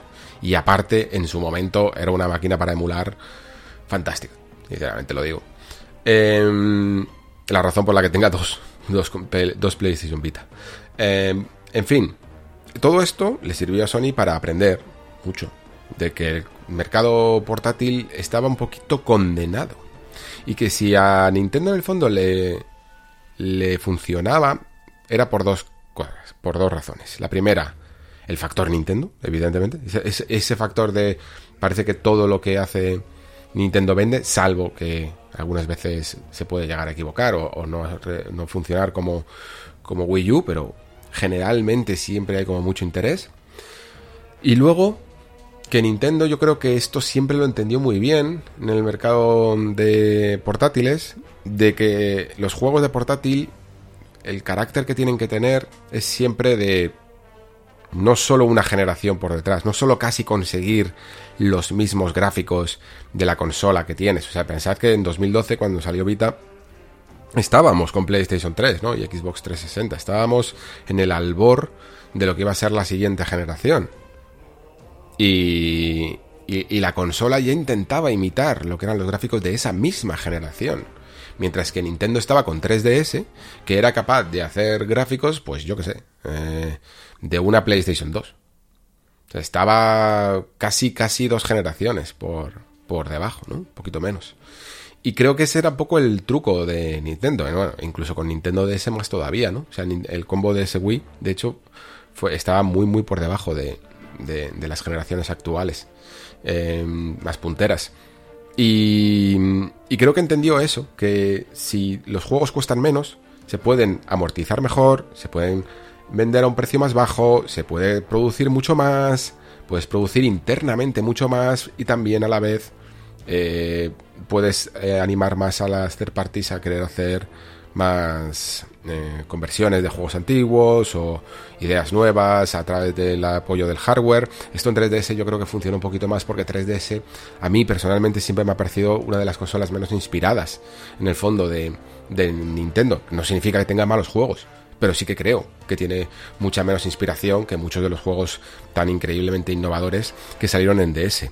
Y si os fijáis, el panorama actual en esto no ha cambiado. Y de hecho creo que Nintendo se dio cuenta, que también es una de las razones yo creo por las que alargó bastante eh, la vida de 3DS, es que, bueno, no, no podían caer en lo que cayó PlayStation Vita, ¿no? Hacer una consola demasiado potente para una portátil, pero que, que siguiera siendo juegos exclusivos de portátil, empezaba a acercarles al peligroso ciclo de la muerte en el que se metió PlayStation Vita. Así que creo que Nintendo lo que decidió es en plan, pues mira, vamos a frenar un poco más en el hardware, más de lo que ya habíamos hecho. Vamos a frenar un poco más en el hardware de lo que ya habíamos hecho de sobremesa. Vamos a acelerar un poco más en el en el hardware de portátil de lo que haríamos normalmente. Eso significa que se vamos, se avanzó muchísimo en lo que es el puente entre 3DS y Switch y se frenó muchísimo, lo que fue desde Wii a Switch, desde Wii U a Switch, ¿no? Y se quedó en ese punto que les ha funcionado. Pero claro, ¿a qué costa? Ojo, ¿a qué costa? Pues a que realmente Switch es una consola... Mmm, bueno, es una consola de sobremesa que puedes jugar portátil. Los juegos están ideados para ser de sobremesa, pero ese mm, factor portátil, ese tipo de juego portátil, ha desaparecido. Hay algunos juegos que se pueden adecuar un poquito más, pero lo que viene a ser ese tipo de juego que teníamos en Nintendo DS y a veces también en Nintendo 3DS, yo creo que, que murió. Y por lo tanto, personalmente considero que no existe el juego portátil ya. Existe la manera de jugar portátil a juegos de sobremesa, pero no existe juego portátil, quizá en móviles, ¿vale? Y con algunos juegos pequeñitos o más independientes que puedas jugar, pero ese tipo de juego portátil prácticamente ha desaparecido. Eh, en este panorama, que veis que he tenido que hacer mucha contextualización para lo que quiero decir, claro, si Sony piensa, a ver, se está metiendo hasta Valve en el terreno de dispositivos portátiles. Algo mm, me gustaría sacar, ¿no? Evidentemente la primera negación va a ser a sacar una portátil de hardware nativo, porque es completamente imposible. O sea, es que es que no puedes hacer nada. Ese es el problema. No, no se trata de es que Sony no quiere sacar o incluso Xbox, es que Xbox no quiere ¿por qué no saca una portátil? Pues no se puede. No se puede. Si tú sacas ahora mismo un hardware nativo, te hundes. Eh, significa que tienes que hacer juegos exclusivos para esa plataforma y con unos gráficos que te van a pedir muchísimo, muchísimo esfuerzo. Va a ser muchísimo más complicado incluso que con Vita. A día de hoy. Si sacara una Vita 2 sería verdaderamente complejo. Si Xbox sacara una portátil sería increíblemente complejo. Y por otro lado es tan fácil, cada vez más, llevarte la experiencia de la pantalla grande a la pantalla pequeña, tan, tan fácil, que piensas, ¿para qué? ¿Para qué voy a crear una... Es que no se trata de hacer una portátil, se trata de crear una consola nueva. Es como si cuando hablamos de, bueno, Amazon a lo mejor hace una consola, Apple hace una consola. Sería de esa envergadura, aunque sea de Sony o de Microsoft. Hacer una portátil nativa con sus propios juegos es así, de bestia. La única... Em, o sea, el único que se ha podido librar un poquito de esta lógica es Valve, porque el PC es lo suficientemente escalable para, para permitirse esto. Sony lo único que podría recurrir sería a decir, bueno, pues voy a convertir mi PlayStation 4 en una en una portátil. ¿Y podría ser una buena idea? Podría serlo, pero estás como muy eh, ¿cómo decirlo? Estás muy recluido en los juegos que ya han salido. La consola nunca va a tener frescura, nunca va a tener novedades. y vale, sí, como máximo a día de hoy todavía siguen saliendo juegos que colean y se pueden ejecutar una PlayStation 4. Por ahí puedes tener un pelín de novedad, pero esas novedades están muy fatigadas y cada vez eh, van siendo menos y se van a acabar muy pronto. Y tu portátil se va a reducir exclusivamente a un catálogo ya existente. No hay lugar al que andar hacia adelante, ¿no? Y por lo tanto, mm, sigue, por lo tanto, la, la tentación de hacer algo como lo que se está rumoreando, pues es más que evidente. Veis ahora ya el este un poquito con a lo mejor demasiado, pero el contexto que le he querido dar hacia que si quieres meterte un poco en este mercado, no te queda otra que hacerlo de esta manera. Eh, y si os fijáis, tampoco es que sea nuevo, porque Vita ya hacía un poco esto con, con PlayStation 4, ¿no? Vita ya podía ejecutar a través de, de Play 4 como si fuera una especie de servidor, eh, incluso a distancia, podía mm, reproducir juegos. Y creo que con los servicios de streaming cada vez más pulidos de juego en la nube que hay a día de hoy, sobre todo con el juego casi con redes locales que permiten aumentar todavía más la banda ancha y no tener que pasar por servidores que pueden estar muy lejos de tu país, hacer un dispositivo que lo único que no tiene más que un chip básico para poder hacer ese tipo de conexiones y al que le has incrustado un mando que para mí personalmente creo que es un error eh, añadirle toda la tecnología del DualSense precisamente porque eh, lo va a encarecer demasiado algo que no debería de ser tan caro y que lo creo que lo que debería de ser es un mando funcional con una pantalla buena, mm, grande y, y ya está. Y que permita ejecutar tus juegos y eso es lo que creo que van a hacer. Mm, ya, como digo, si ya más o menos lo hacía Vita, es relativamente fácil hacerlo. De hecho, para, para, para Game Pass, creo que era solo para Game Pass o juegos en la nube de, Microsoft, ya sacó Logitech un dispositivo parecido. Y, y, por eso temo un poquito los precios, porque recuerdo que ese dispositivo, para lo que era, que solo se podía jugar en la nube, me parecía brutalmente caro. Es que en cierto modo, si podemos acceder a ese tipo de tecnología, se podría hacer perfectamente a través de nuestro propio móvil enganchado un mando por Bluetooth. Pero bueno, para dejarlo todo bonito, puede ser un accesorio. Un accesorio que ya os digo, no solo sirve para jugar en casa, sino que yo creo que si tienes... Eh, que vendrá, no sé muy bien, ese es el problema, eh, cómo vendrá equipado con una conexión. No sé si tendrá también posibilidad de ponerle 5G para que te lo puedas llevar a cualquier sitio y no tener que depender a lo mejor de una conexión wifi, aunque siempre, evidentemente siempre puedes compartir la conexión que tengas en, en tu teléfono. Lo importante, en el caso de que se vaya a hacer esto, es tener clara una cosa. Y es que incluso creo que se nota en... Bueno, en Switch se nota menos, porque Switch todavía tiene esa limitación de hardware. No estamos viendo juegos de, yo qué sé, de de, nueva generación, por decirlo así. O, al menos intergeneracionales entre lo que sería la, generación de Xbox One y Play 4 a, esta de Play 5 y Series X, ¿no? Pero con, con, Steam Deck se nota, yo por lo menos lo noto, los juegos de, que están hechos para PC y consolas de sobremesa están hechos para pantallas grandes. Tienen muchísimo, muchísimo, muchísimo detalle. ¿Significa esto que no puedes jugarlos en una pantalla pequeña? En absoluto. Puedes jugarlos perfectísimamente. Pero creo que vas a perder mucho de ese detalle, ya no solo por porque Steam Deck las tenga que mover a veces en medio o en bajo, muchas veces también por la resolución, pero sobre todo por los píxeles por pulgada, por, por la por la propia por el propio tamaño de la pantalla. Yo recuerdo que esto ya cuando hice mis primeros experimentos, recuerdo un Tomb Raider, ya lo notaba, digo, es que no veo a veces a los enemigos. Cuando tú tienes un enemigo que te está apuntando desde muy lejos y tienes que ser un poco fino en el apuntado, te cuesta horrores, porque no le ves.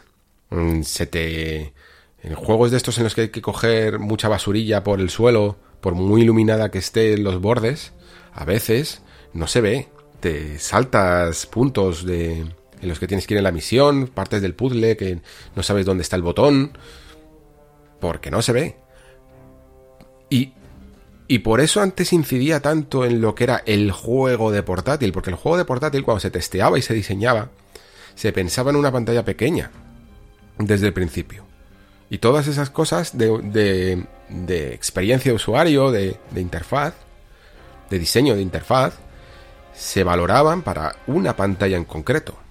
Aquí ya lo estáis viendo muchas veces, bueno, ahora se van haciendo actualizaciones en plan, bueno, ha salido Steam Deck o en la versión de Switch y tal, eh, nos hemos, hay muchas quejas de que los subtítulos no se leen, son muy pequeños y cada vez van haciendo un poco más de opciones de accesibilidad teniendo en cuenta los mercados portátiles. Pero aún así va a haber mucho juego que le cueste un poquito más adaptarse y mucho detalle que lamentablemente después de que le exigimos muchos, cada vez mejores gráficos a los juegos, más espectacularidad, más detalle y más de todo, pues eh, se pueden llegar a perder.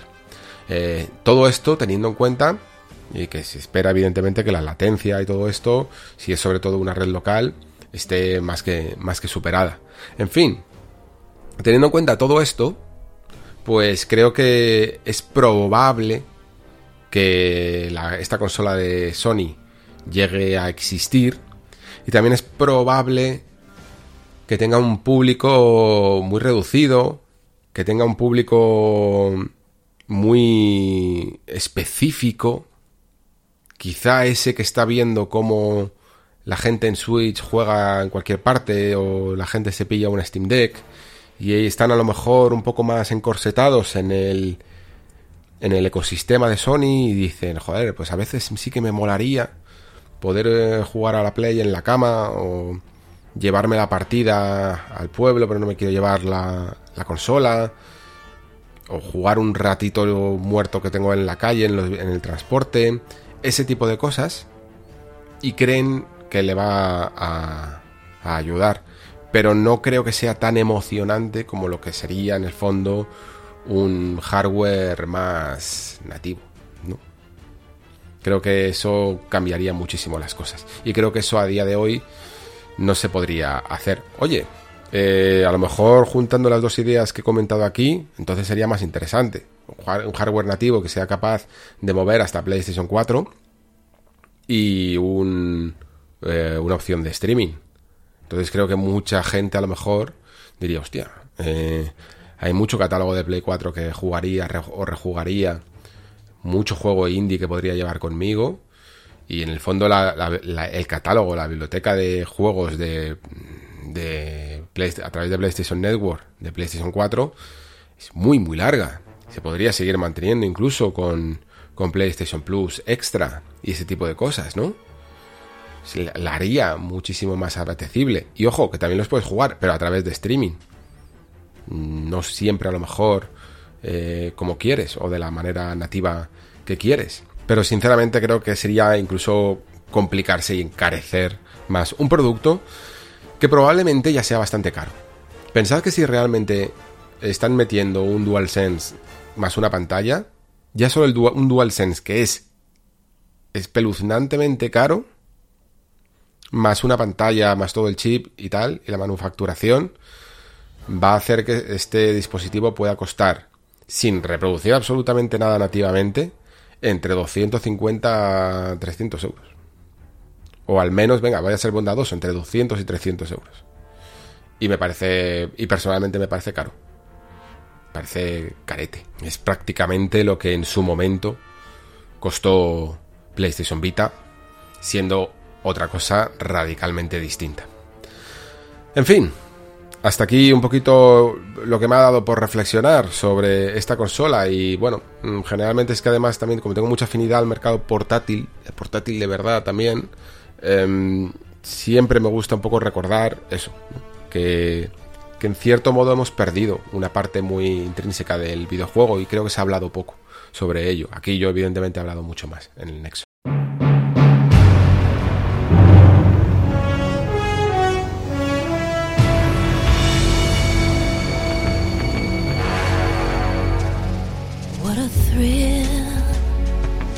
Vale, vamos con la última parte del programa, que también tiene que ver con rumores, como decía al principio, y, de la que tengo bastantes ganas de hablar, porque, bueno, necesito excusas, sinceramente, para poder hablar de una de las sagas que más cariño le tengo en el mundo del videojuego y que tengo un poco de...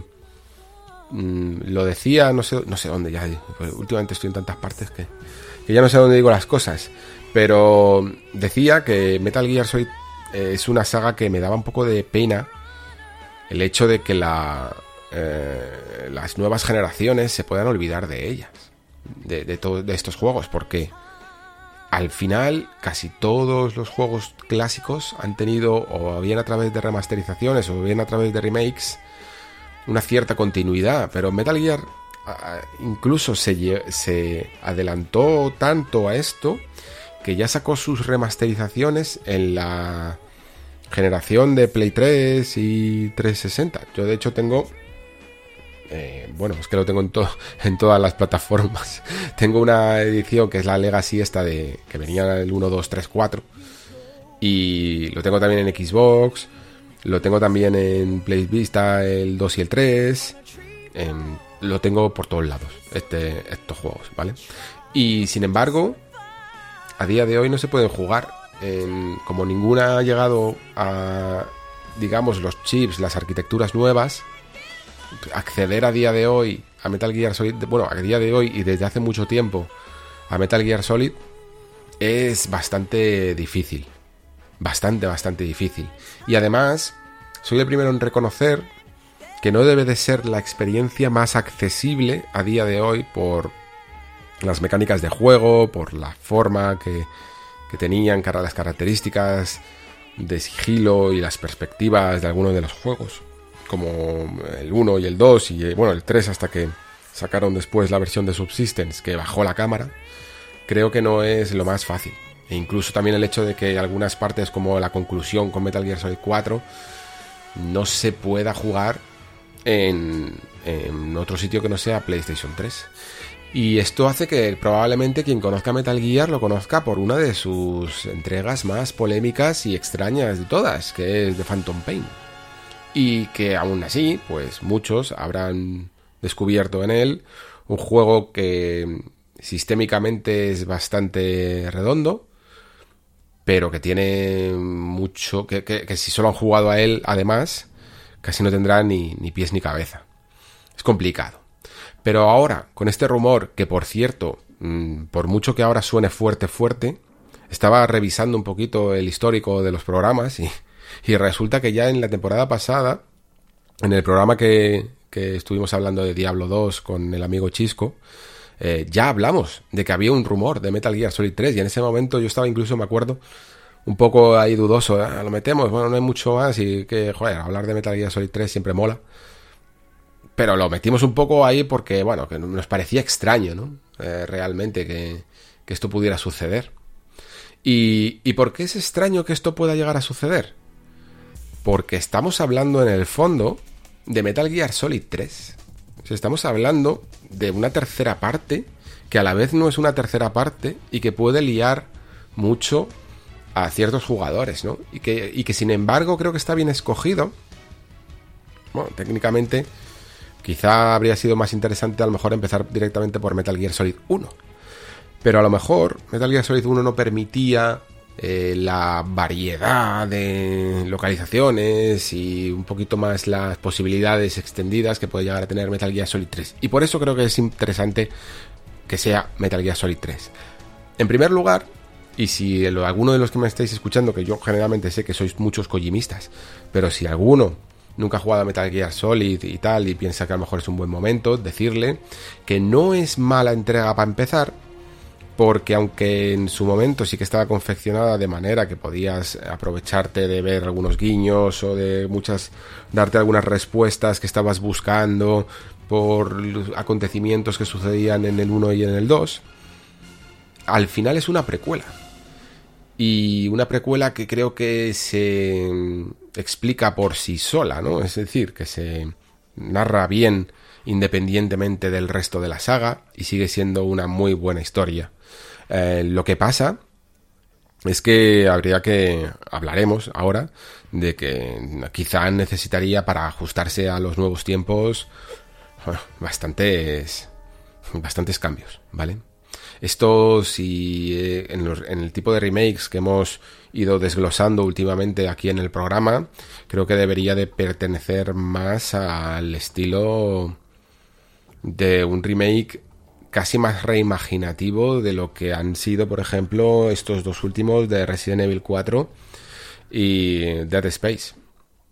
Em, Metal Gear Solid 3 yo lo consideraría uno de mis juegos favoritos. Y este sí que, fuera de lo que decía de, ah, no me había dado cuenta de lo que me gustaba Metroid y de lo que me gustaba Resident Evil 4. No, no, no. con Metal Gear Solid 3 siempre me di cuenta de lo que me gustaba. Fue un juego que me impactó muchísimo en su momento y que siempre fui recordándolo, analizándolo, rejugándolo. Y tenía, tenía todo, prácticamente, de lo que me gustaba. Eh, recuerdo perfectamente ver, decir, Dios mío, se van a la selva. O sea, es el escenario que más me gustaría que hubiera sucedido. Y, verlo, y me acuerdo verlo cuando, cuando las previews y los anuncios solo se, veían en texto poco informativo e imágenes que, que te hacían volar la imaginación. Cuando le veías subiéndose a un árbol a Snake, colgando de una rama, comiendo una serpiente, agazapado entre la hierba, pues todas esas cosas, como no sabías nada más, pues te hacían soñar, te hacían volar la imaginación. Y creo que, como decía, eh, parte de su esencia se podría trasladar y parte no. Dentro de lo más trasladable sería la historia en sí. Lo que pasa es que habría que contarla de un modo distinto. Por supuesto, habría cinemáticas. Por supuesto, creo que se podría mantener el codec. Pero Metal Gear Solid 3 abusaba mucho del codec y abusaba mucho de ese tipo de narración en flashback con imágenes como en sepia o en blanco y negro, en el que se soltaban chapas mm, bien profundas, ¿eh?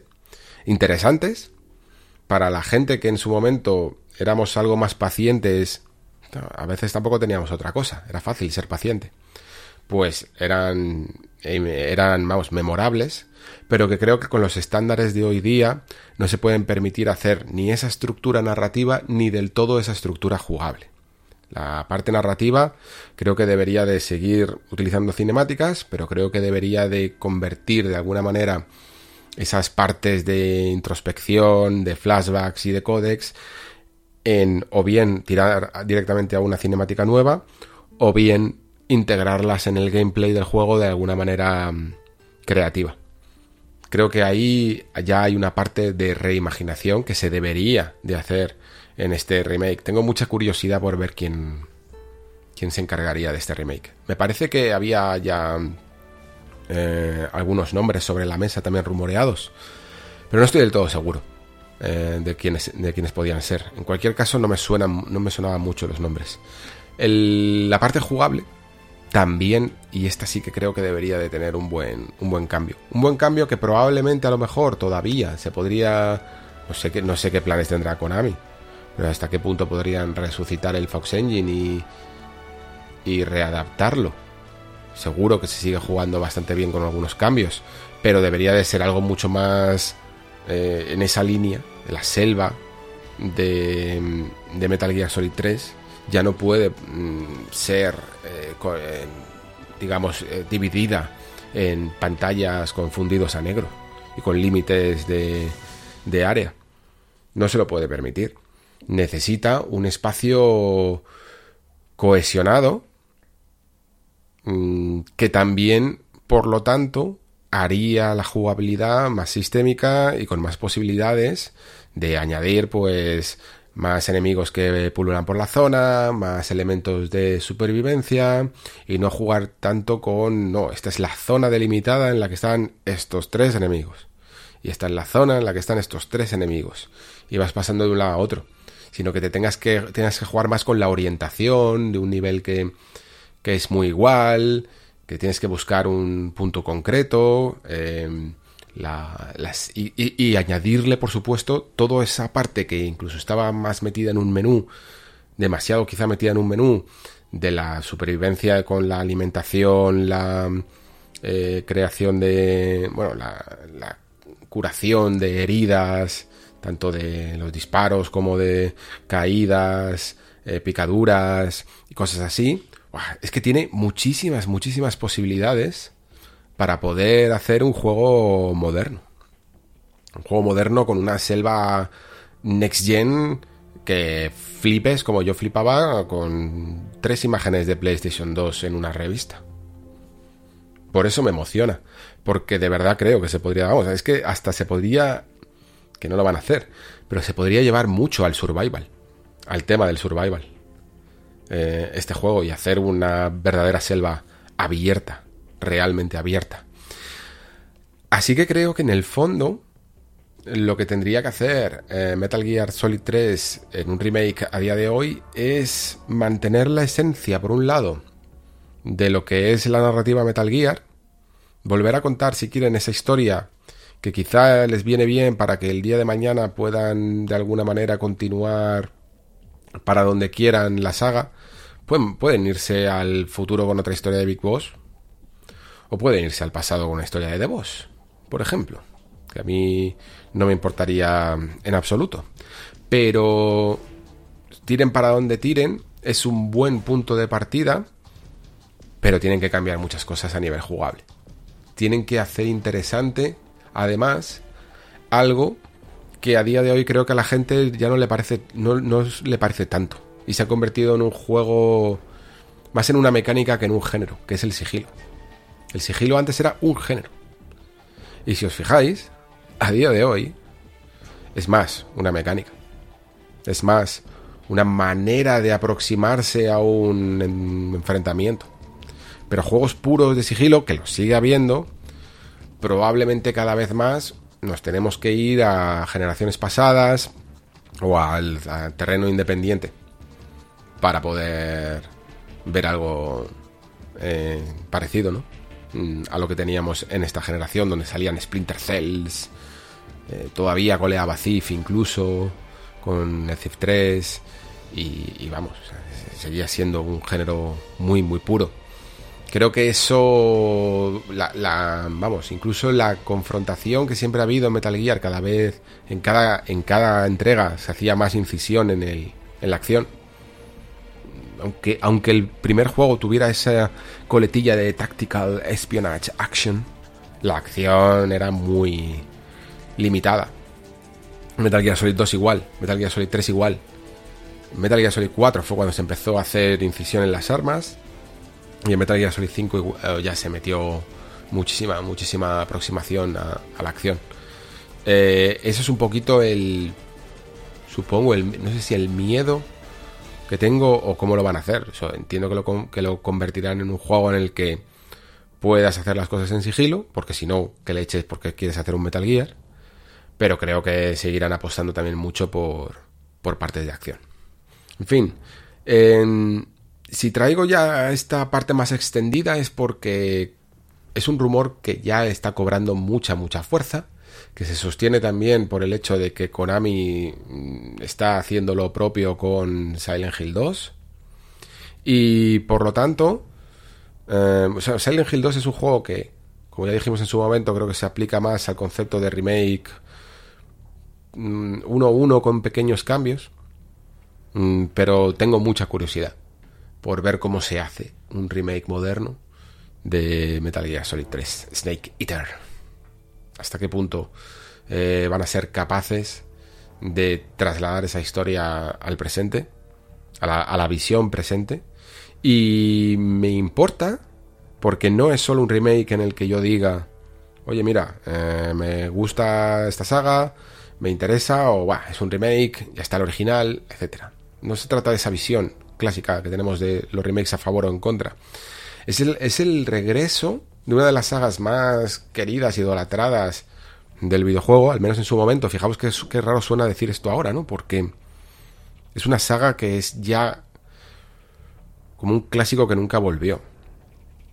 Es muy pasada, es, es está en, en los recuerdos de gente ya de otras generaciones. Y se va a enfrentar por primera vez a la mirada de las nuevas generaciones, que a ver cómo la juzgan, a ver hasta qué punto les interesan estos temas eh, tan comprometidos, tan políticos, tan antibelicistas, con unos personajes muy, muy especiales. Tengo también curiosidad por eso, ¿no? Por ver cómo es Metal Gear en, en la nueva década en la que estamos, ¿no? En la que además Quizá esta parte menos, pero en la que en el fondo se, adentra en el futuro extraño y agorero que avisaba Metal Gear Solid 2, ¿no? El futuro de las inteligencias artificiales y, todo ese tipo de cosas. Mm, es casi como cuando la serie esta de Cuéntame se pilló a sí misma, ¿no? Pues vivimos un poco ahora esos, esos tiempos que en su momento auguró Metal Gear y veremos hasta qué punto se le reconoce su valor.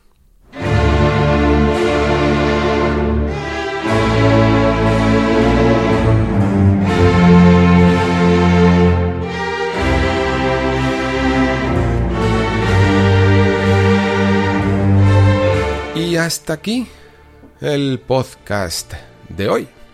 Em, espero que hayáis disfrutado de un capítulo un poquito más variado, centrado en esta ocasión, igual que la otra tuvimos solo y Resident Evil 4 Remake, esta vez hemos tenido solo reflexiones sobre actualidad. Eh, ¿Qué nos deparará el futuro? como, como veremos de Metal Gear, ¿qué nos deparará el futuro de, esta quinta temporada? Pues no lo sé muy bien. Sé que ya empiezan a volver algunos jueguecillos interesantes que, puede estar bien volver a traer por aquí, traer por aquí cuando, cuando llegue su lanzamiento. Eh, pero creo que voy a seguir esperando a, a que haya también algo de actualidad, ¿vale? Para ir compenetrándolo.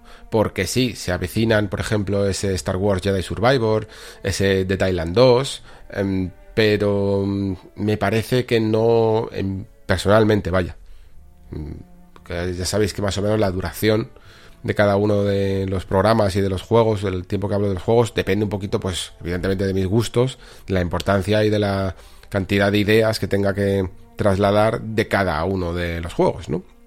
Entonces, creo que en este caso ninguno de los dos me, me daría para un programa completo. Y voy a ver si hay alguna cosa más interesante por ahí, o si no, también esperar un poco a que haya también eh, algo de actualidad movida. Esperemos que poco a poco vayamos calentando motores y si no, y de la misma manera que hemos hablado antes que no había E3, pues alguna compañía se empiece a lanzar para adelantarse a las demás y copar un poquito la actualidad con algunos anuncios. Me gustaría, la verdad, que mm, volviéramos a tener algún programa de, con, tráileres, con, con, nuevos juegos anunciados, eh, que se vieran ya en profundidad o con algunas que, alguna que otra sorpresa, la verdad. Tengo mono de hacer algún programa así. Y si no, pues seguiremos un poquito cubriendo lo que vayan saliendo y si hace falta pues apoyarse un poquito en rumores, eh, se hará. Y todo a la espera también de mayo y de ese Zelda Tears of the Kingdom que como habréis intuido por lo que he comentado en el programa de hoy, le tengo muchas ganas y es mucho tiempo esperando ya, y probablemente, y este sí que sí, no, probablemente no, es que este sí que sí se va a llevar un programa completo. Nada más, como siempre digo, muchísimas gracias por estar ahí. Muchísimas gracias por escuchar. Se despide Alejandro Pascual. Hasta el próximo programa.